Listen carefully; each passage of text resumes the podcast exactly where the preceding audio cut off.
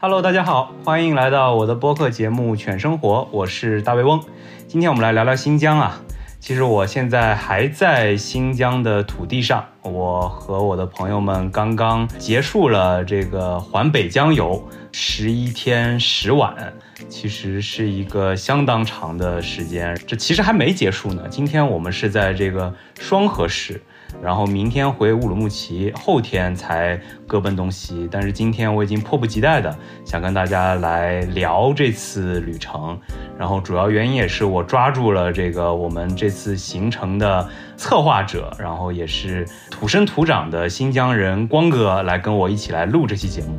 光哥跟大家打声招呼吧。Hello，大家好，我是光哥啊，一个并不地道的新疆人。光哥为什么说自己不地道呢？是因为他这个十八岁上大学开始，其实就比较少回新疆了，是吧？对，然后十八岁的时候离开新疆，基本上回新疆的频率就是每年一次，甚至几年一次。但最近回新疆比较多。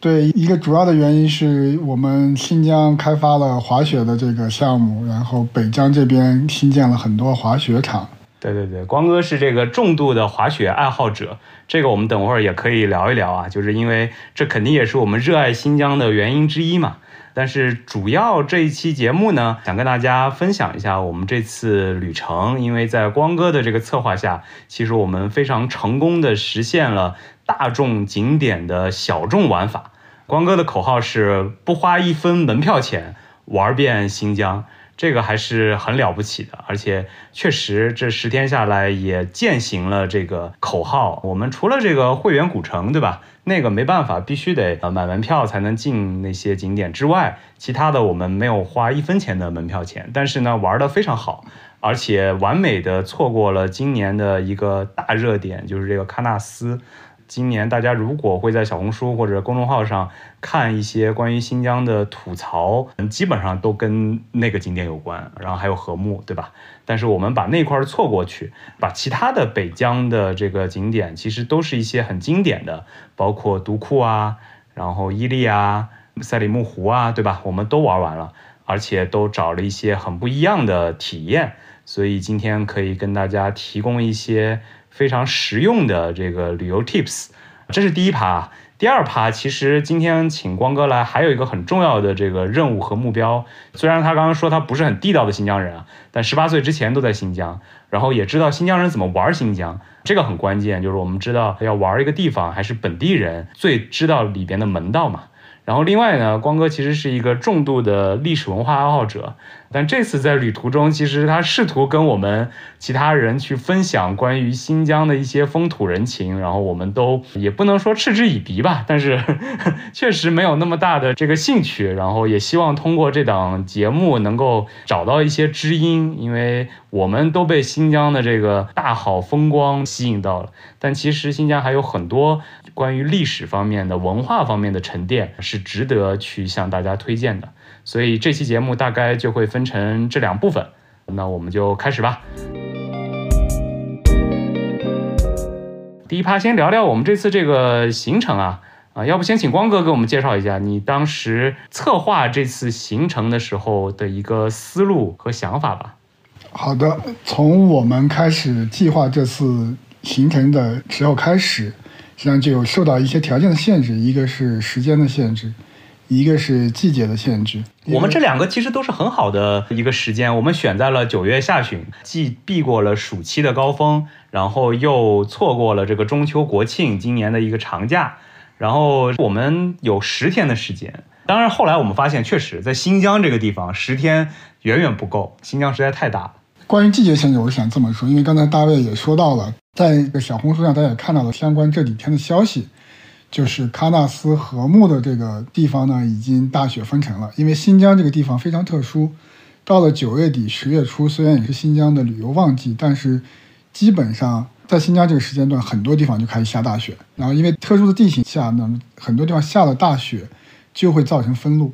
对，如果封路的话，实际上会对行程的安排造成很大的这个干扰。对对对，这个等一下我们也会跟大家介绍。我们这次其实也差点受到了这个干扰，但是这个一半归功于光哥的安排，一半归功于这个老天，让我们没有受到这个影响。但是确实体验到了新疆的这个一天四季。所以在设计行程的时候呢，就基本考虑到这两点之后呢，就是首先会把行程限定在一个比较小的范围。刚才大卫说到这次实际上是北疆之游，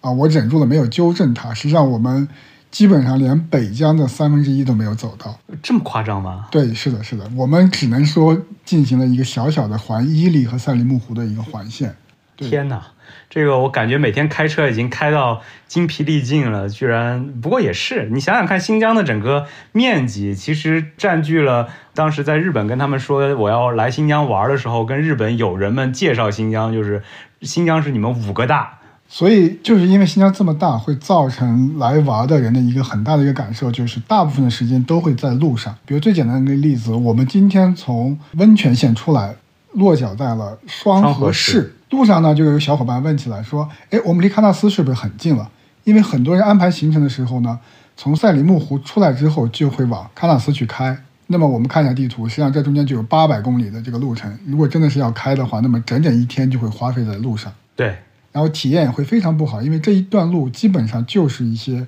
可能能看到一些戈壁滩呀、沙漠啊，啊，远远的看到一些雪山。但基本上你一整天的白天就会花在路上，嗯，那这个体验实际上是非常不好的。对对对，所以而且新疆的路其实算是比较好的，自驾这么多天，感觉比我想象中的要好很多。但是就是你每天如果安排五六百公里的这个行程的话，其实就会非常的劳累。哪怕像我们一辆车有三个人可以开车，还是会觉得很辛苦。所以我们给大家的第一个 tips 已经出来了，就是来新疆自驾游，千万。千万不要把行程安排的太满，就是我觉得一天两三百公里可能是一个比较适合的一个距离。对，最好不要超过四百公里。就是你一天在路上的行程，开车的时间不要超过五个小时。对，然后因为你在路上还要经常，因为新疆的风光实在太漂亮了嘛，时不时还要停车拍个照，对吧？还要上个厕所什么的，所以五个小时能开的这个路程其实是很有限。然后说到设计行程的第二点考虑，就是说因为。我还是存了点私心的，刚才大部分也提到了，我会经常会去禾木进行滑雪，所以禾木是我会经常去的一个目的地。在这次的旅行过程中间，我就是把，所以你就把它避开了，好吧？所以就是你冬天反正自己会来。然后这次就觉得我们去不去也无所谓，但是但是事实上你做了一个非常非常明智的一个决定。玩笑玩笑，主要的考虑还是刚才我说的季节的原因，因为禾木和喀纳斯这两个地方，但是大家都是在阿勒泰的北边，在这个时间点下雪是一件再正常不过的事情。为什么会在那个地方现在新建了很多雪场？是因为那个地方应该是整个中国。降雪量最大、最分配的地方，嗯，我们小时候经常会听到，甚至到现在也会听到关于阿勒泰发生雪灾的这个新闻。对，到了冬天的时候，雪甚至大到路都断了，牧民的所有的牧草都被盖住，嗯，牧民的这些牲畜们都已经没法去吃了，所以当地政府会去支援牧民送草料上去。嗯嗯，所以考虑到这个情况，那么下雪是一个非常不可控的因素。当然，九月份的禾木和喀纳斯的秋色应该是非常好的，但是如果考虑到这些不可控的因素，建议还是把就是把它放弃掉比较好。对对对，所以这也是我们这次有老新疆人帮我们策划这个行程的好处啊，就是事实上也确实出现了光哥担心的这个场景。就在我们录这期节目的时候，其实禾木就是下大雪，对吧？然后喀纳斯现在封路了。就算你最终我相信啊，景区的这个方式还是能让这些游客出来的。但是你的行程必然会受到很大的影响，而且你的体验，因为现在里面的里人实在太多了，所以你肯定不能顾及到每个人的一个感受。这个咱们出来玩也就这么几天十几天，其实如果两三天会被卡在一个地方，会受到很大的影响。所以听起来就是像和木康纳斯这样的地方，夏天应该没问题，七八月份没问题。七八月份的人会比较多，这是新疆今年旅游面临非常大的一个问题，就是它的基础设施，包括旅游的设施的接待能力，还是相对来说没有那么好。所以在暑期的人流比较大的情况下，各地的接待能力实际上都会出现一个比较不足的这么一个情况。对，当然了，我们这一路走过来也看到各个地方都在新修各种民宿啊，基础设施在快速的跟上，这也是中国的一个优势所在。但是确实就是像光哥刚刚说的，新疆旅游虽然大家都知道新疆风光好，但是真正火起来，我感觉疫情之后是一个很大的一个催化剂。特别是今年这个放开之后，新疆就变得特别的火。其实从去年开始就很火了。那基础设施首先没有那么快能够建起来，第二，新疆季节的原因，能够施工的月份也很少，对吧？对。所以一到冬天，可能就完全不能动了。所以我估计基础设施真正跟上，我们等一下也会聊到，就是这是我对新疆可能相对来说比较吐槽的一点啊，就可能还需要那么两三年、三四年的时间才能够。不说跟云南比吧，我觉得先跟西藏或者是一些相对来说旅游已经比较成熟的省份比，新疆在这方面也还有比较长的路可以走。是的，是的，在这个方面，实际上新疆不光在接待的基础设施上。甚至在一些景区的安排上，以及给游客提供更好的这个旅游体验的情况下，我觉得还是有更多可以值得商榷的这个地方的。对对对，就是他们其实很可以走出去学习一下嘛，对吧？其实我觉得这一点上，就是云南就很值得学。当然，其他的这个别的国家，因为我们来新疆的一个感受就是，这个自然风光和包括瑞士啊、新西兰这些地方非常像，当然比他们更好，整个视野会更加的广阔一些。但是我觉得，既然都是同一类的这种湖泊啊、山川啊，因为新疆没有海嘛，其实你是偏这种内陆的一种自然风光，那它所需要的一些基础设施也好，相关的安排也好，其实是可以学习这些地方的。对，是的。好。那我们先进入正题的第一部分，就是我们把我们的整个这个行程先展示给大家，然后有一些 tips 可以提供给大家。如果今年我觉得等这期节目放出的时候，大概率新疆旅游已经只剩下滑雪一个主题了。然后，但是明年嘛，二零二四年呢，甚至二零二五年，其实我相信我的听友们肯定有很多想来新疆玩的。还是有很多可以从我们的行程中吸取一些经验也好，教训也好，对吧？我觉得这中间还要有个主题。刚才你说的这个主题是为什么我们热爱新疆？对。那我就想问你一个问题：你有没有发现我们在过去的旅程中间的每一天有一个共同点？啊，有这样的一个安排吗？有一个非常非常特殊的共同点。呃，你说，你说。不论我们是在大城市，嗯，还是在像双河这样新兴的城市，还是在我们住在山里面，我们有一个共同点，就是当我们睁开眼，我们就能看到雪山。啊，哎，这个我还真没有仔细想过这个问题。难道不是新疆不是每个地方都能看到雪山吗？不，我的意思是，除了到新疆之外，到其他的地方旅游。并不可能做到说每天睁开眼都能看到雪山。对对对对对。甚至新西兰，甚至北海道、日本，甚至去北欧，你也不可能做到每天睁开眼就是雪山，或者甚至就躺在雪山的怀抱里面。对，那当然。所以我觉得这是这次行程的一个非常重要的一个主题。我们实际上就是在绕着雪山在走。所以我们其实是一个雪山之旅。在快要结束的时候，我突然意识到，经过光哥的这番指点，突然意识到这个主题是吧？对的，对的啊。那雪山，我觉得确实是大家都会非常。我记得当时去这个玉龙雪山的时候就很兴奋。当时也是跟光哥一起去的，然后光哥就有点不屑一顾，就是 意思是这雪山我平时见太多了，没那么大兴趣。那这次来新疆是深刻体会到光哥为什么有这样的一个底气说这样的话。好的，那我们就开始说行程吧。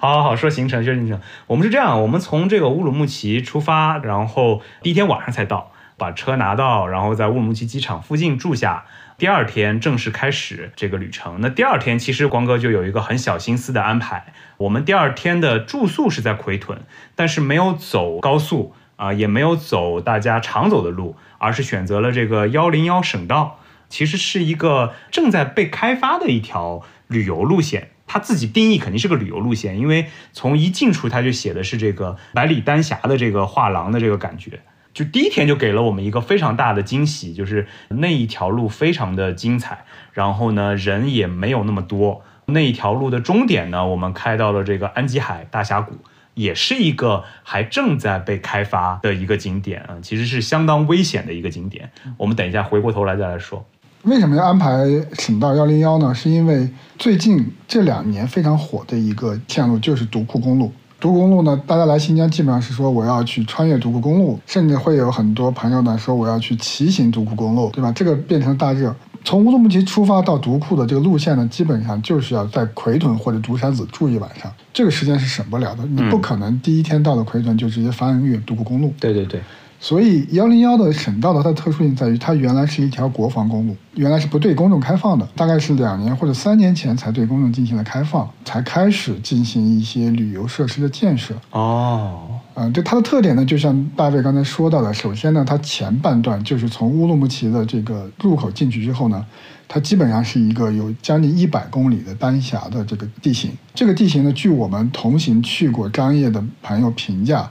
不论从规模上。规模既包括这个里程的规模，也包括单体的这个规模，都会比张掖的还要更震撼。同时，它还有一些峡谷、草原以及背后的雪山。对对对，它是一个综合的一个形态。所以在第一天的行程上呢，我觉得就给大家一个相对来说了解新疆跟其他地方不太一样的这么一个。是的，是的，是的，就是光哥定的这个调其实有点高啊，就是以至于等到第二天真正走到独库公路，当然独库公路很精彩，然后呢也很险，但是呢论景色，其实同行的朋友们都觉得好像第一天的幺零幺省道会给他们更大的这个视觉震撼一些。毕竟丹霞地貌的这种颜色的鲜艳，然后呢，现在又赶上秋天，有一些这个开始变黄的树啊，然后那天天气也不错，对吧？关键是幺零幺省道，就像光哥刚才说的，因为可能刚开放两三年，知道的人还没那么多，所以呢，旅游者没有那么多。但它已经设计好了很多的这个观景点，到观景点的人也没有那么的密集，所以整个的体验是非常好的。所以幺零幺省道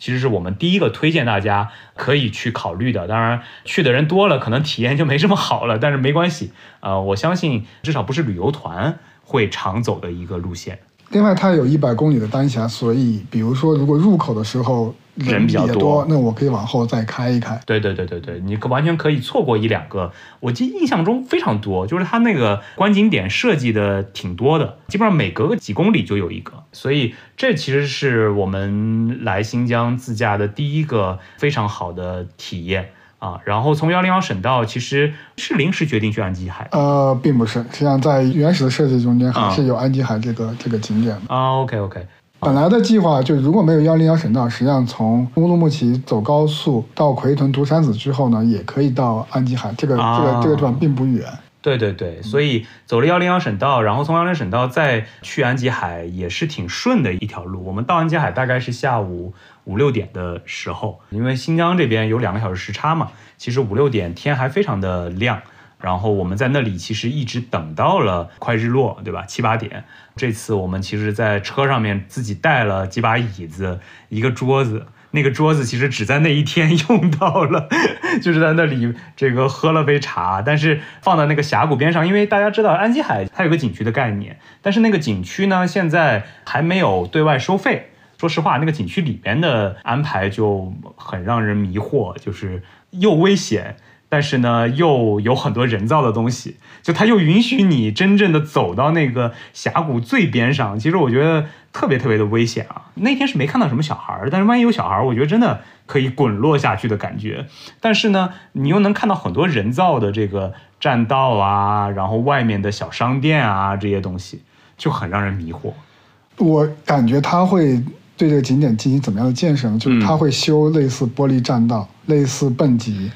类似就是弹射之类这样的运动设施。因为在新疆其他的峡谷中间，基本上是按这个套路。就那个独山子。其实从我们在安吉海拔的这个感觉来看呢，抛开大卫刚说的危险的因素，一个原生态的峡谷呈现在你面前的时候，你才能真正感受到这个自然的这个力量。对。新疆的这个特点是这样，就是因为这个山它矗立在整个新疆的中部，它整个地形的变化就是说，山上会有一道道的溪水下来，这个溪水经过几千年甚至几十万年的这个冲刷，它会冲刷出一道一道的峡谷，所以新疆峡谷会非常多。我相信，除了刚才我们提到独山子、安吉海之外，这一路上都是一道道的峡谷，对，对吧？无非就是一个规模大小的一个问题，开发和未开发的这个问题。包括我们后面到了这个琼库什台和喀拉峻那边也有峡谷，所以新疆的地貌就是水只要从天山上流下来，它就会冲刷出峡谷。这个峡这个其实是跟西藏很不同的地方。西藏也有，西藏比如说这几条大江冲刷出的峡谷，什么雅鲁藏布江也好啊，怒江也好啊，它实际上都是一些峡谷的形态。嗯嗯，但是它不像新疆这样，就是说这么密集。另外就是说，它可能整个的里程上也会更长。嗯比如咱们走过的这些三江并流区域的这些干热的这个峡谷，它实际上都是水流冲刷出来的。这个给人会有很大的震撼，因为你首先从整体的这个落差上，它一定是有一定的落差的。嗯嗯这个落差的这种感受。在人看来，它天生就会有震撼感。我个人感觉，就是这种峡谷，它的更好的那种玩法，应该是可以安排一些徒步，比如走到峡谷的底端。目前我们看到的安吉海实际上是有一条土路能够开到谷底的，是的，是的。但因为受到时间的限制，我们没有往下没有往下去开。这个大家去搜一下小红书，有相关的攻略，告诉你怎么去找那条土路，然后怎么走到那个峡谷底下。对，但是它不是一个官方的路径，然后其实还具有一定的危险性。就算不往这个峡谷底下走，我们那天其实稍微从景区开出来了一点，对开出来了几百米、一公里，然后重新拐到了峡谷边上，其实看到的景色就非常的震撼。是的，对，然后那种震撼，眼睛当然可以看，然后你用相机很难拍，所以那么很多人就会用无人机，对吧？用无人机大概可以拍出来。大家在一些社交媒体上看到的关于安吉海也好，还是别的大峡谷、新疆大峡谷，基本上是用无人机拍出来的，航拍出来的效果会非常的明显。所以来新疆旅游，那第二个 tips 就是，如果能带个无人机的话，其实是最好的。就这里确实是我去过的中国的景点里面非常多适合用无人机来拍的。这么一个地方，因为就像刚才光哥说的，它的这种落差感，它的整个的规模，其实你眼睛可以看到，但是你用相机很难拍出来。我想起来，我们去新西兰玩的时候，就新西兰的那些景点，因为它也以自然风光为主嘛，它其实不会做很多的那种旅游设施啊、游玩设施，它就是简简单单的栈道，然后呢，告诉你在哪里拍照最好，有一些最佳的摄影点，然后就是一个一个的小停车场，没有别的东西了。不会去做什么玻璃栈道啊、滑索啊一些别的东西，它其实是有点破坏整个自然景色的。对，就是尽量应该把这些人为因素给视觉造成的这个影响降低到最小，是的，是的，是的，让你真正感受到大自然真正原始的这种样子是什么样的。对，比如说，我觉得一个很好的一个体验应该是什么呢？如果时间充裕，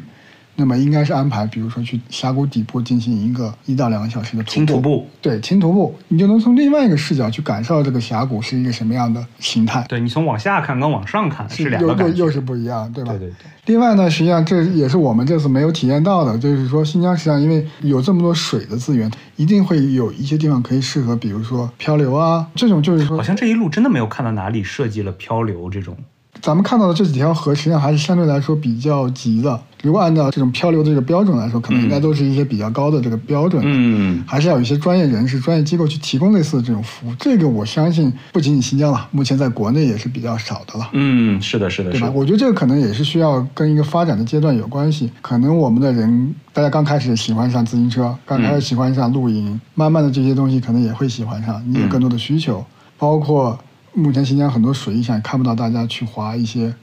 皮划艇艇呀、嗯嗯嗯，对吧？这个我觉得实际上是也是一些可以进一步深度去挖掘的一些旅游的项目或者旅游的体验。对对对。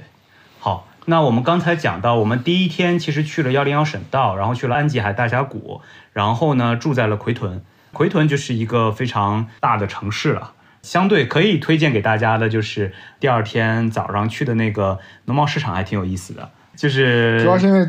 酒店没有带早餐。啊，对对对，主要是我订的酒店没有带早餐，这个被他们吐槽。然后，但是我们去吃了很好吃的生煎包，关键是那个生煎包叫大王生煎包。然后我们有朋友说什么叫大王，然后进去才知道，大王就是大肉嘛，就是猪肉。因为难得在新疆可以吃到牛羊肉之外的食物，所以也非常受大家的好评。吃完这个大王生煎包之后，我们去农贸市场逛了逛，然后买了一些这个当地的水果。就是来新疆嘛，吃水果肯定是非常非常重要的一个内容。然后我们第二天从这个奎屯出发，就是跟光哥刚才说的一样，就跟大家很多人的行程一样，我们翻越独库。但是我们独库只走了一段儿，就是从这个独山子到乔尔玛。我们只走了北段，对，只走了北段，然后这一路，因为第一天的这个幺零幺省道给我的印象太深刻了，以至于第二天其实，当然光哥是开车的那个人啊，他肯定会觉得险是很险的，就是开车还是挺有难度的。但是说这个景色有多么多么的震撼吧，可能是之前的这个预期太高了，就独库现在这个名声在外，我反而觉得就还好。我觉得可能要从另外一点去理解这个独库公路。天山是一个非常大的一个山脉，所以我们很多的旅游的线路实际上是需要穿越天山。其他的很多线路都是传统的穿越天山的线路，但是独库这条路很独特，它实际上是建国之后为了一些战略的需要特意凿开的一条路。对对。所以这条路我觉得从天险的角度来看，从人力能够实现的角度，不像现在我们是基建狂魔，那分山架桥，该过山的时候就打隧道。那在当时条件比较有限的，真是靠人。堆出来的，是的，是的，嗯，所以我觉得，如如果从这一点去理解独步公路的话，可能会给人更多的一些感受。这倒是的，这也是我们为什么后来到了乔尔玛，其实还去了这个烈士陵园。建议大家如果有时间，也真的可以去一去，因为它除了一个纪念碑之外，它在后面其实把每一个在修独库公路中间牺牲的战士都有一个墓，然后呢，这个墓上都会写他是因为什么牺牲的。我觉得那个给我还是挺大的震撼，就是它不是一个集体的碑，它有一个集体的碑，但在那个之外还有每个人的墓碑，年纪都很小，十五六岁的都有，然后大量的都是二十来岁的战士，在修这个独库公路的过程中有各种各样的原因去世的。看了那个，你可能就会对这条公路有更深刻的一个感受，就它在那个年代修出来是非常非常不容易的。所以呢，就是要说到，如果没有这条路，基本上不会有我们这样的行程。对，就是跨越天山的行程会变得非常的漫长。我们不可能在十天甚至七天之前，很多人七天之内环绕一个伊利的小环线。那你一定就是说要绕更远的路，要花更多的时间来完成这样的行程。是的，是的，是的。就是一方面，它确实把南北疆之间的距离大幅的缩短了。对，不光是对旅游有好处，对整个经济的发展也有非常大的这个作用。然后这里可以给大家的一个 tips 是，大家可以上抖音啊等等社交媒体去搜这个乌苏交警，就是他们每天会去公布今天独库公路的一个开放情况，就是有没有封路，是不是全线贯通，每天都在公布。然后确实也是每天都在变。我们翻越独库的前两天是封路的，然后我们这一天是开放的，然后我们的第二天又封掉了。所以，就大家如果要做翻独库公路的行程，一定要留好一些余量，做好备选方案。特别是在比如说九月份，就是我们其实上到独库公路的上面时候就是在下雪，就是我们翻的那天还是小雪，当天晚上就变成比较大的雪了，所以就导致第二天封路了。所以预案还是要做好的。然后到了这个顶上，独山子到乔尔玛这一段的这个顶上，因为后面的我没有去啊，这段顶上其实就是雪景。也是因为之前刚下过雪，觉得七八月份应该不是这样，对吧？也可能有下雪的天气，应该不至于下到封路的这个程度啊。有下雪的，然后特别好的是过了那个大的服务区，然后过了一个隧道之后，立刻在路边就有两个这个卖羊肉串的这个摊儿，能看着当地人一边切着羊肉，然后一边给你去烤。所以呢，这个也是给大家推荐的。这个我觉得是全程走下来吃的最鲜美的羊肉串。就是大家要相信，光哥作为一个新疆人，他吃过的羊肉串可能比我吃过的米饭还多。呃，确实，就是我们这一趟里面把羊肉串吃的也是，呃，反正对于我这么一个热爱牛羊肉的人，也已经吃的非常非常的足够了。但是那天，我觉得一个也是因为。在白雪皑皑之中，然后我们刚刚完成了一个艰难的翻越，然后呢，哎，吃到了这个现烤的羊肉串儿，那是真的很美味。其次，光哥说的对，就是你看着那个那个羊肉肯定就很好，然后它是在你面前切，然后在你面前穿，然后烤。另外，因为它的海拔比较高，气温比较低，它那个羊肉的保鲜程度呢？会是有点接近冰鲜的这个程度，对对对，而且它切的就是一只羊腿的肉，它实际上是从羊腿上一片一片的把肉切下来，对，切下来就穿，这个的鲜美的程度是绝对不会有任何损失的。对，所以你这个让我突然想起来，就那天我们在买羊肉串之前，有个大哥专门跑去跟那个烤羊肉串的这个兄弟说：“我要买你的羊肉，我不是要光吃你这的羊肉串。”你能不能给我寄？然后还专门加他的微信。是。然后特别逗的是，那个上面大家可以想象，肯定是没有信号的嘛，手机信号是没有的。但是我们的搞羊肉串的小哥说没事儿，你们连我的热点，然后他是有那个移动五 G 信号，那旁边就是一个移动的那个信号站，哪怕在新疆，所有的买单也都是微信、支付宝，然后就是所有的人默默的掏出手机，然后开始连这个羊肉串小哥的热点，然后 可以付账或者是加他微信什么的。我觉得这个还挺逗的，就是新疆人的这个生意头脑也挺好的。我们在新疆小时候是有个说法的，嗯，就是维吾尔族同胞们实际上是非常善于做生意的。当时有一个说法是说，维吾尔族同胞家里面就算只剩一个鸡蛋，嗯，他会拿到市场上把它去卖掉。啊，我觉得这跟新疆的地理环境也有很大的原因，嗯，因为本身大家也知道，新疆就是处在丝绸之路的一个非常重要的一个节点上，对，所以。生活在这一片的各族同胞们，实际上对于这个经商是有天然的一些这个感知，对吧？从小可能就看过来来往往的一些商家啊什么的。对对对，我觉得这个也是有道理的。嗯，所以我们小时候不也看过那个动画吗？阿凡提的动画就是讲这个生意人的。对，然后所以那一天我们从独库公路下来，然后乔尔玛，其实那天的这个。住宿属于踩雷啊！我们住了一个星空营地。大家如果来新疆，可能会看到很多的这种营地。那天晚上正好下雨，然后我们那天一边听着这个雨声打在这个帐篷上面，然后一边在讨论，就是这种营地的开设的成本和它收回前期开支的一个时间周期什么的。因为那天那个营地就我们一路人，但是因为这种营地它就比较移动化。然后它可能在冬季来临之前就可以全拆掉，来年再把它给盖起来。我们后面正好不是在伊利碰到了一个酒店的老板娘，然后说到她之前就是在昭苏做这个星空营地的，然后跟我们大概说了一下成本，一个帐篷是多少？三五万。对，嗯，这个其实比我想象中的要低一些，二十顶其实投入也就是百八万。你又陷入了一个要进行商业分析的角度啊！对，我们还是从旅游的角度来说说这件事情。独库公路下来，因为独库公路分北段和南段，下来之后呢，实际上是有两条线路的选择的。一条是到了乔马之后呢，直接往东开，嗯，会进入一个叫唐布拉百里画廊的这么一一条线路。另外一条就是我们走的路。对对，另外一条呢，实际上就是你要沿着独库公路再往前开一点，就会进入传统上或者名声更大的巴音布鲁克以及呃纳拉提草原这这些景点。在设计这个行程的时候，考虑就是说，因为从我们新疆人的眼光来看呢，草原都是一样的，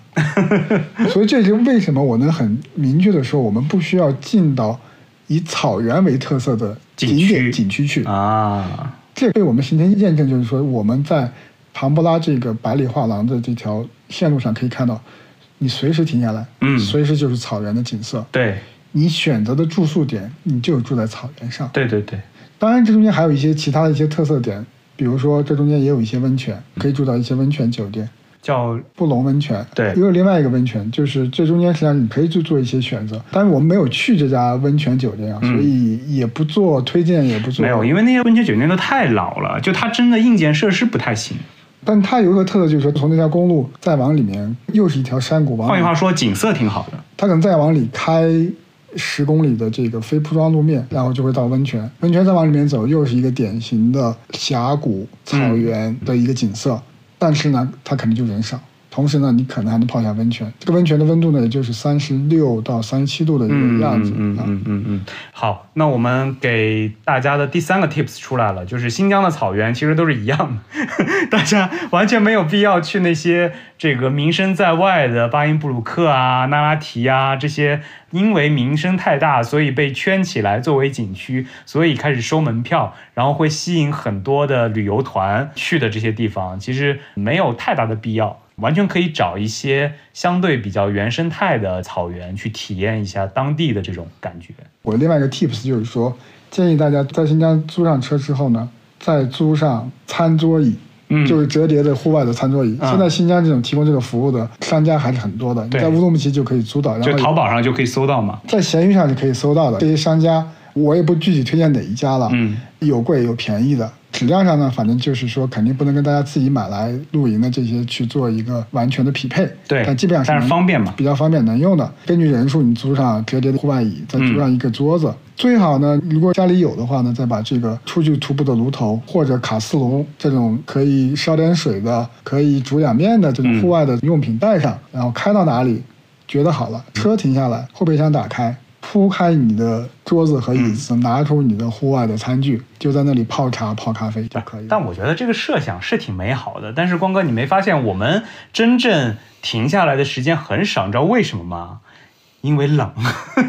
就是至少我们来的这个季节就是九月中下旬啊，就是你想找到一个。风不大，然后呢，阳光适宜，然后能够做这一系列动作的地方，其实已经没有那么多了。我觉得可能七八月份来的朋友，这个建议会非常的好。真的到了九月中下旬，特别是如果大家带着这个年纪比较大的老人来的话，这个建议要小心。下来拍个照是一种感觉，你真的要在那里把桌子椅子摊开，开始煮茶喝咖啡，又是另外一种感觉。就这个建议，我觉得在云南很好。就是云南真的挺适合干这个事儿的，然后新疆就是某些季节，我能够理解，就是光哥给出这样的建议背后的逻辑，就是因为在草原上面，你如果只是停下来拍个照，其实挺可惜的，你没有真正的去感受，你不管说是牧民也好，还是说真正本地人是怎么玩的，对吧？你就是这个下车拍个照啊，好美，然后就上车继续赶路，这个其实很没意思，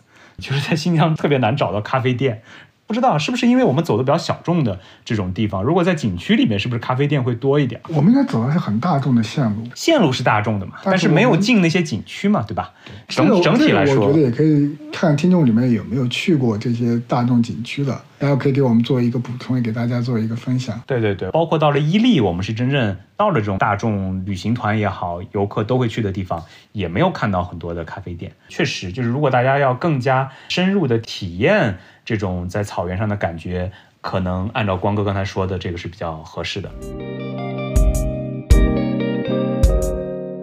好，那这个扯远了，我们拉回来继续说我们的行程。那天去完那个失败的星空营地之后，我再多吐槽一句啊，就它的失败的点很核心的在于，你就不可能从那个帐篷的顶上看到星星，就算它是这个晴天，你也看不到星星。啊，然后它那个位置呢也不是很好。我们后面看到了有些营地位置是不错的，就是你确实出来能看到很壮观，就是你感觉你在一个草原上面，或者在一个峡谷里面。那我能不能有一个建议，就是来了新疆之后，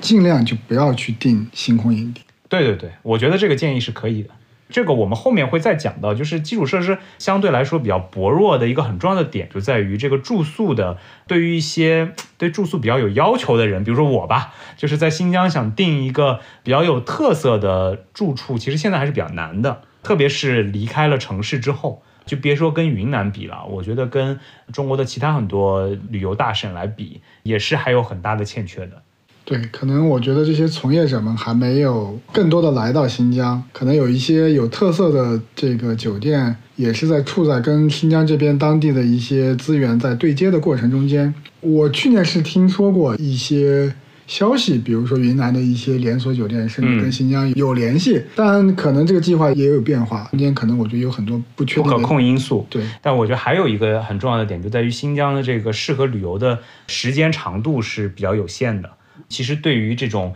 酒店的运营，当然我又讲到商业这一趴了。这些酒店的运营者是要做生意的嘛，他要算这个什么时候能够收回成本的。其实新疆相对来说确实是比较困难一点。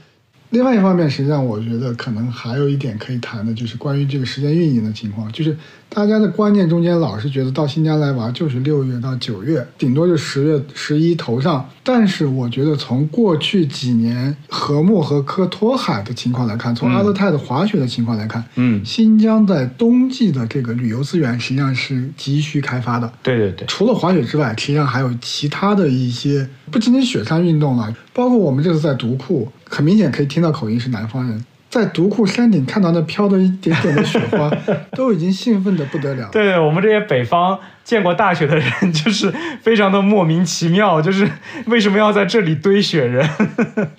对，所以我觉得就是从这点来说，实际上还是有一些可能性，就是说开发一些冬季的项目，因为并不是说不能够开发。以去年我去禾木的经验来看，禾木的雪下的非常大，冬天去禾木旅游的人非常多，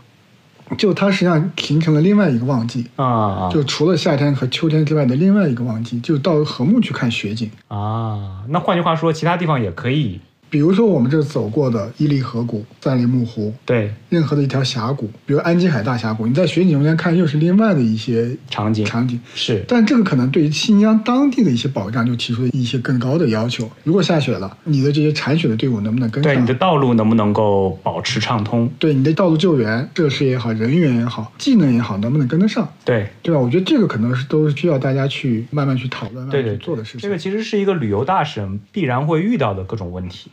好，我们先拉回来啊，我们后面一天去了这个特克斯市，这一天的行程安排主要就刚才我说到的，就是从星空营地到特克斯这一路就是唐布拉的草原百里画廊。对，非常的壮观。然后那天其实天气一般，头一天晚上刚下了一场雨，然后第二天其实是从一个乌云密布往慢慢的有一些多云的一个转变的过程。这个场景下看到的草原，其实跟完全的晴天又是另外一种感觉。是，然后到了这个特克斯市，我之前对这个城市完全没有概念，然后去了之后才知道，哦，那里是所谓的八卦之城。然后整个城市的建设确实也是按照八卦这个图来修的。然后特别有意思的是，对于我们这样一个经常跑步的人来说，就是可以绕着一个卦位 来跑。我那天甚至在想，其实如果一个真的懂八卦的人来，他可以考虑一下从哪个门进，哪个门出，是不是可以帮助自己来提升运势之类的？因为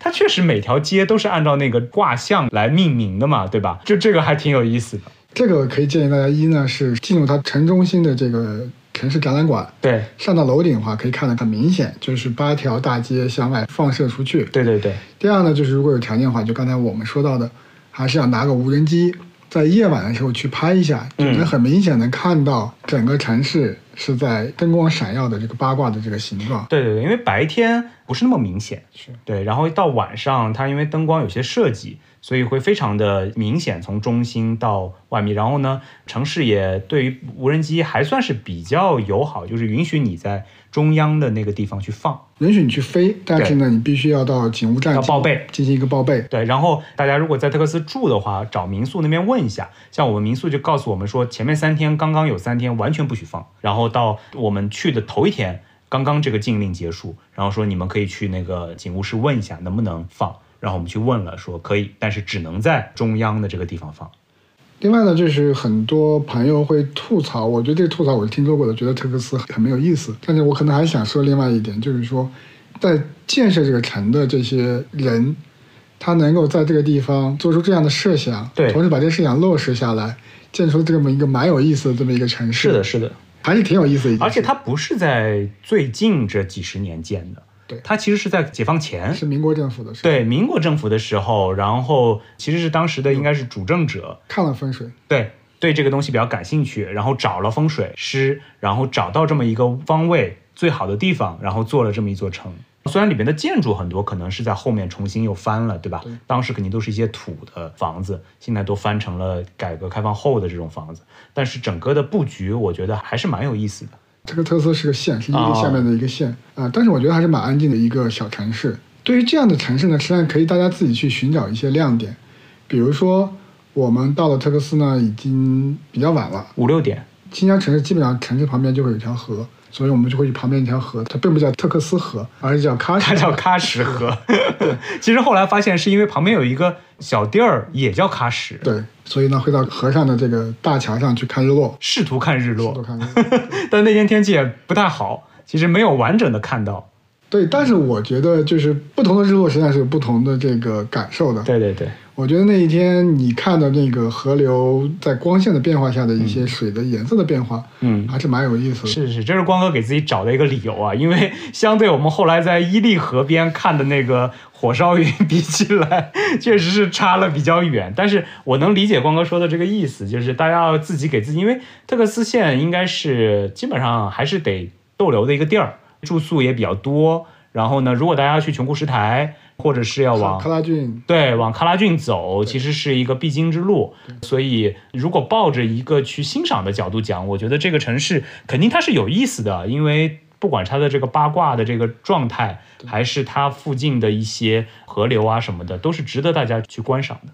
另外有一点就是特克斯还有一个非常好吃的一个东西，就是我们后来从琼库什台又路过了特克斯，对对对。吃了吃了一顿。叫羊排揪片子，其实是当地的一个美食。这种做法呢，在新疆其他地方好像并不多见。它呢，实际上是选用的是我们所谓的羊羔肉，就是不超过一年的羊的肉，会非常鲜美。然后呢，它会煮上羊肉汤，把面片放在汤里面一起去煮，对会非常鲜美。对，就是对于光哥这样的新疆人，可以分辨出羊羔肉跟稍微年纪大一点的羊肉之间的差别。对于我们这些也算是热爱羊肉，但是呢，没有那么本地人来说，嗯，就只能说哦，这个羊肉也挺好吃的，那个羊肉也挺好吃的。另外，实际上我们在那家店还吃到了一个很特殊的一只椒麻鸡，对对对，就是内地的椒麻鸡都是凉的，凉菜。但是新疆的椒麻鸡是热菜，啊、新疆其他地方的椒麻鸡也是凉菜，也是凉菜。但在特克斯我们那家店里面吃的椒麻鸡，它是作为一道热菜端。哦，原来只有那里是热菜。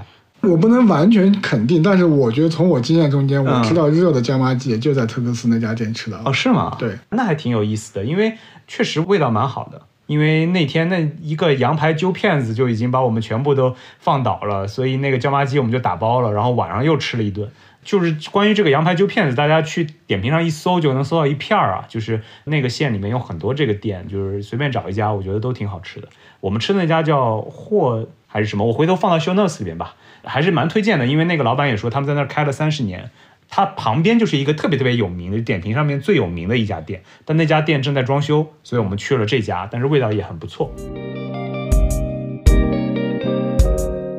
然后说回来，我们从这个特克斯下一站就去了琼库什台，我觉得是我们这次旅程绝对是一个这个高点惊喜啊、对，是一个惊喜。这个惊喜是来自于天气的惊喜，但是在这个之外，其实卡拉峻草原给我留下的印象还是非常深刻的。就是从特克斯开出来，然后进入到这个草原之后，我们去的那天车很少，然后呢，但是每翻过一个山头，就是一种不同的景象。然后等翻过三个山头，快要到琼库什台的这个山头的时候，其实有树林，然后远处雪山，然后近处的草原。按照光哥的说法，就是一个典型的天山景色。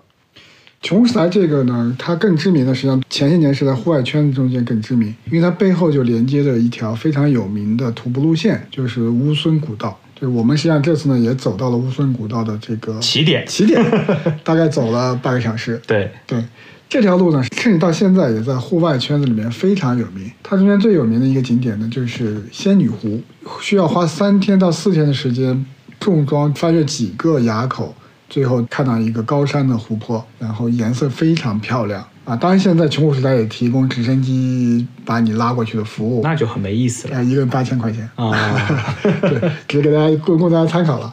那么琼库什台它实际上是个自然村，它的一个特点也是因为它历史也比较悠久了，有一些老的这种牧民的这个房子。对，另外呢，实际上它实际上这也是喀拉峻草原的一部分，它比喀拉峻草原呢更接近山里面。嗯，喀拉峻呢目前已经修成了景区，啊它离特克斯城更近一些。啊，我们其实没有去那个景区那边。没去景区，我们实际上只是远远的看到了这片草原。但是我觉得这个草原的取名实际上也是比较有新疆特色的，草原都是连在一起的嘛，所以基本上按照原来的计划是说，我们会头一天开车开到琼库什台。第二天呢，找一个司机把我们的车开到喀拉峻的景区门口，然后呢，我们在琼库什台村租上几匹马，大家骑马呢翻到喀拉峻草原景区的门口，对，这样呢就是就有一个骑马的行程，也会嗯。让大家体验到一个跟草原更加深度互动的这么一个环节。对对但是，但是光哥没有想到的是，我们等一下会说，这个老天给了我们一个惊吓，但是同时也是一个惊喜。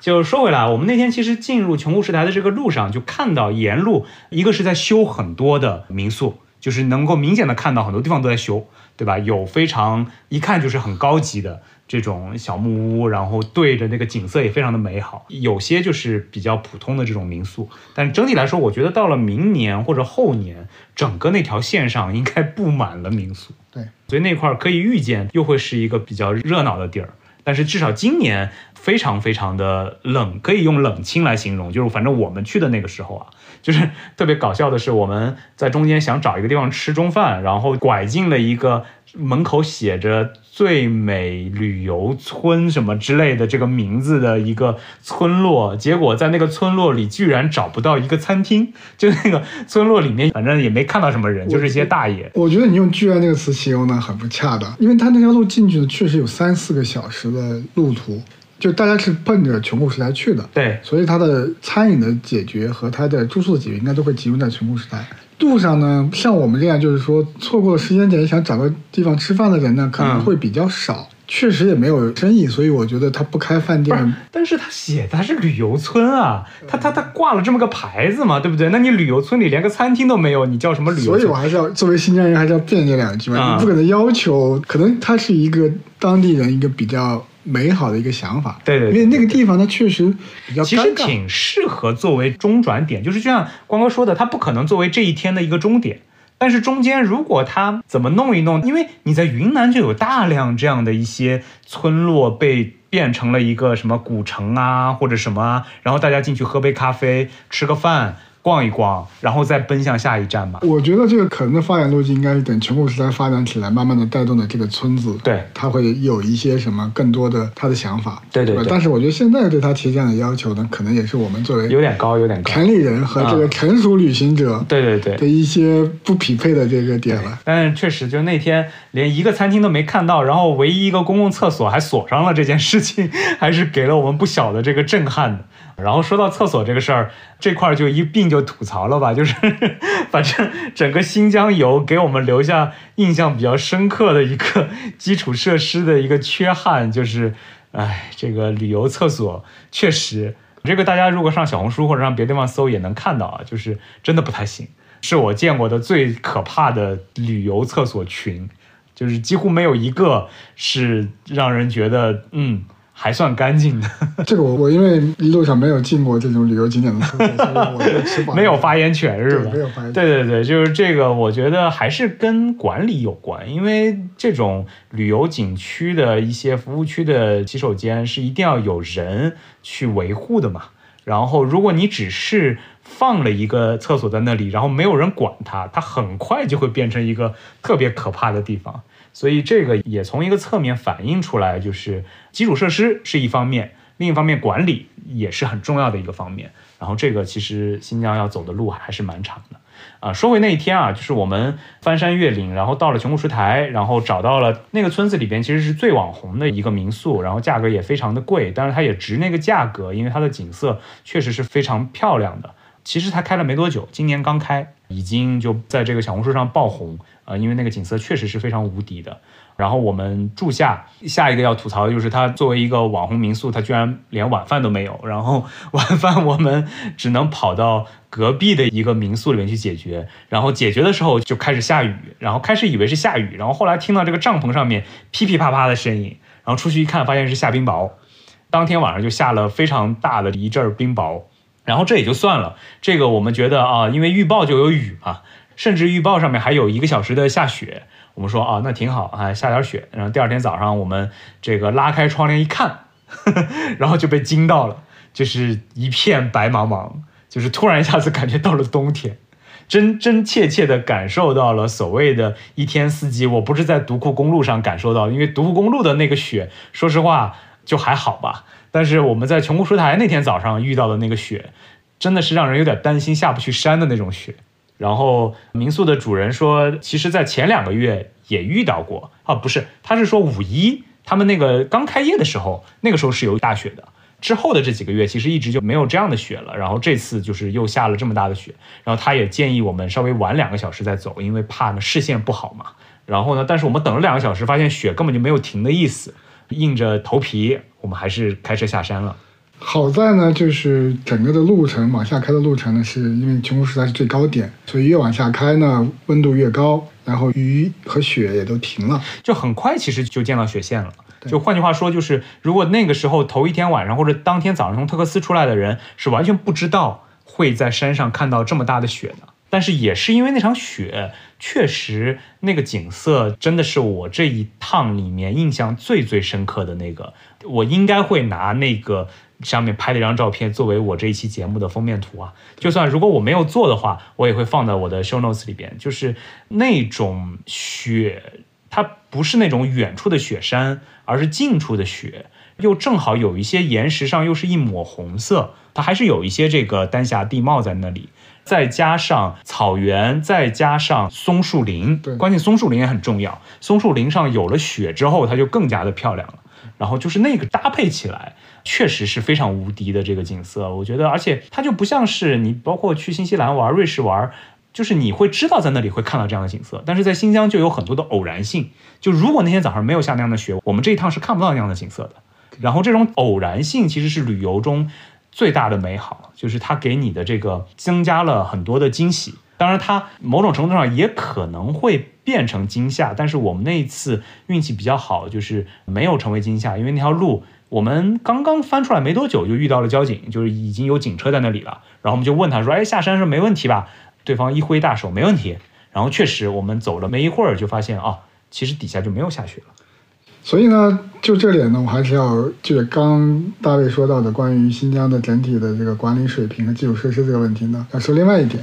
实际上新疆人民的热情还是很高的。对对对对对，这一路上包括我们遇到的这个交警也好啊，然后普通的老百姓也好啊，包括民宿的这个主人啊，餐厅的一些这个管理者对管理者对，都非常的热情。是的，是的，所以我觉得就是说，可能大家在经验上还是有点欠缺，或者再过几年的大家逐渐的磨合呢，可能能提供更好的这个服务。甚至我觉得可能有一些外来的经验呢，能够帮助我们更好的去做，让新疆的旅游体验更好，对对吧？对然后另外一点我想说的呢是说。为什么会遇到这场雪？嗯就实际上跟伊犁这个地区的它特殊的这个位置是有很大的关系的。伊犁实际上是在地形上叫伊犁河谷，它正好是在天山的两个山脉的一个形成的一个夹角上，它面向西方一个开口，所以从大西洋来的水汽会进入到这个开口，所以就算新疆的北疆和南疆都不下雨的情况下，在这个缺口中间迎来了大量的水汽，会下来大量的雨和雪。对，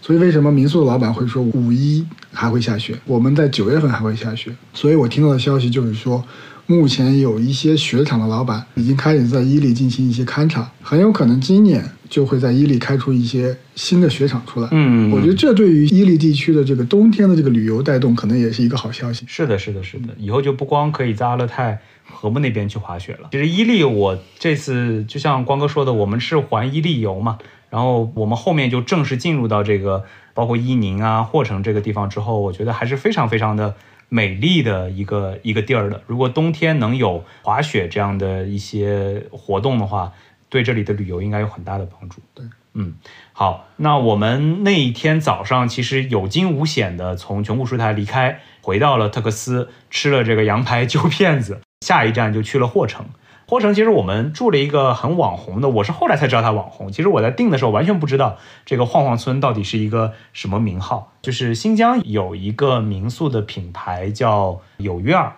他们在包括禾木，在这个特克斯，在霍城都有几家店，因为也算是一个小连锁，所以我们订了他们几家民宿。然后在霍城订的就是他们家，然后他们家霍城的其实就在晃晃村。然后晃晃村其实是一个以薰衣草为特色的这么一个村落，然后现在基本上就打造成一个我觉得就是一个旅游的地儿了啊，里边全是民宿。然后呢，这个薰衣草田，我们去的这个时间点不太巧，这个上一茬儿基本上都已经收割完了，然后留了一小片儿给大家拍照用。但这也带来一个好处，就是那个村就非常的安静，就基本上没有什么人。是其实完全不像这个所谓的网红村，或者说我们会看到很多的游客的这个状态。对，所以那天其实反而体验是蛮好的，就是在晃晃村，然后它也有一个小酒吧，看落日的一个屋顶的一个酒吧，然后喝杯精酿，然后看个日落，晃悠下来吃个拌面。就整个，我觉得这个感受并不像在其他的一些网红的这种村落里面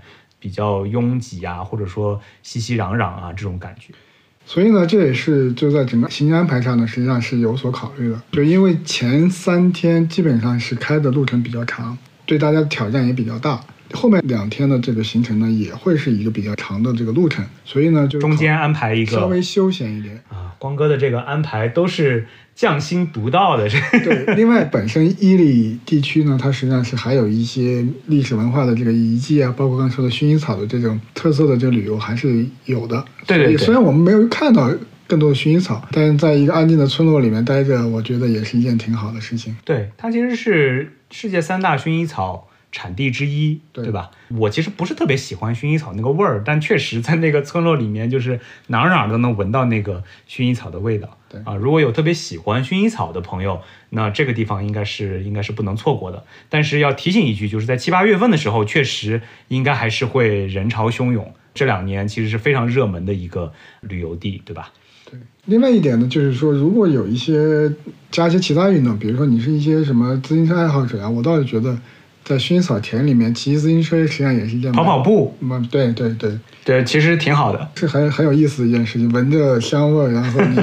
可能对你的这个安神是吗？呃，可能对你的心率还是有所帮助的。啊，对对对。以上就是这期犬生活新疆专辑的上半部分。由于我跟光哥聊得太过尽兴，时间有点长，所以我们决定把这期节目分成上下两部分。那么在下部分呢，你会听到更多的关于新疆我们后半程，特别是跟历史文化相关的一些话题，而且还有光哥作为一个土生土长的新疆人，跟我们分享他们小时候是怎么样去玩新疆的。非常非常有意思的一个经历，所以请千万不要错过。感谢对我节目的支持。如果你也喜欢新疆，或者是对新疆旅游还有任何的问题或者疑问，也欢迎在小宇宙评论区、喜马拉雅评论区、Spotify、苹果 Podcast 以及我的公众号或者是邮箱来跟我们交流互动。我们下期再见。